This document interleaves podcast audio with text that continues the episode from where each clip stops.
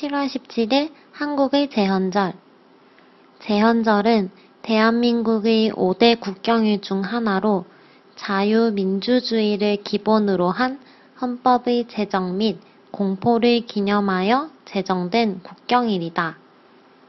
1948년 7월 17일에 제정되었으며 올해인 2020년은 제헌절이 제정된 지 72주년을 맞이하였다. 원래는 공휴일이었던 제헌절은 2008년 공휴일에서 제외되었지만 온 국민은 태극기 개양 등을 통해 민주주의의 상징인 헌법 제정을 축하하고 기념한다. 한유지 진짜 한주